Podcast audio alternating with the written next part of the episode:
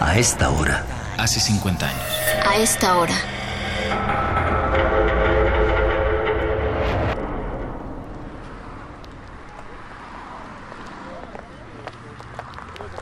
No podíamos estar en el meeting con la panza de farol. Así que pasamos a las quecas de Peralvillo. Tarde pero segura llegó la Berta.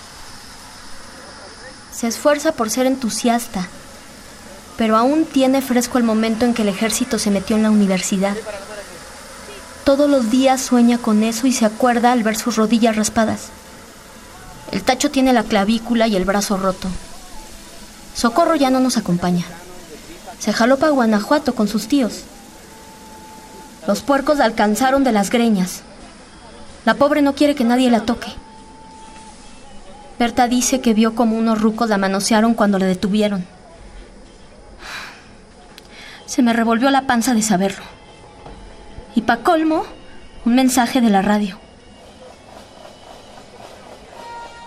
El Fuego Olímpico está a pocos días de llegar a Veracruz. Miles esperan con emoción la ruta de la llama que fue encendida hace 38 días en Grecia. México se prepara para la ceremonia de inauguración más asombrosa que jamás se haya visto. O sea que el chango Díaz Ordaz piensa seguir disponiendo de la Fuerza Armada para calmar las manifestaciones. Lo escucho y siento el corazón dando patadas.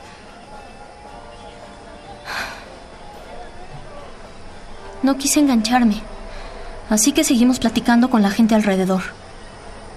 Atentos nos escucharon y pese a que la marcha Santo Tomás se canceló, seguimos informando. La momisa que antes nos llamaba mugrosos hoy nos saluda y comprende. Incluso los de los carros tocan el claxon en señal de apoyo cuando tomamos las calles.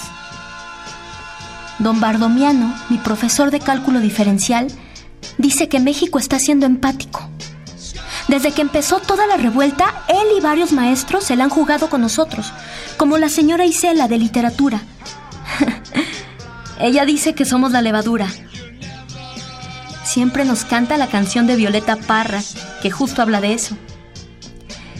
Rigoberta y Leode, maestros de Joaquín, llevan días buscando a los desaparecidos. Ellos creen que los llevan al campo militar.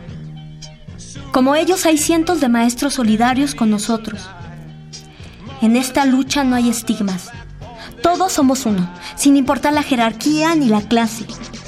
Hay varios compañeros que aún no aparecen, pero seguimos a la espera, exigiendo su regreso.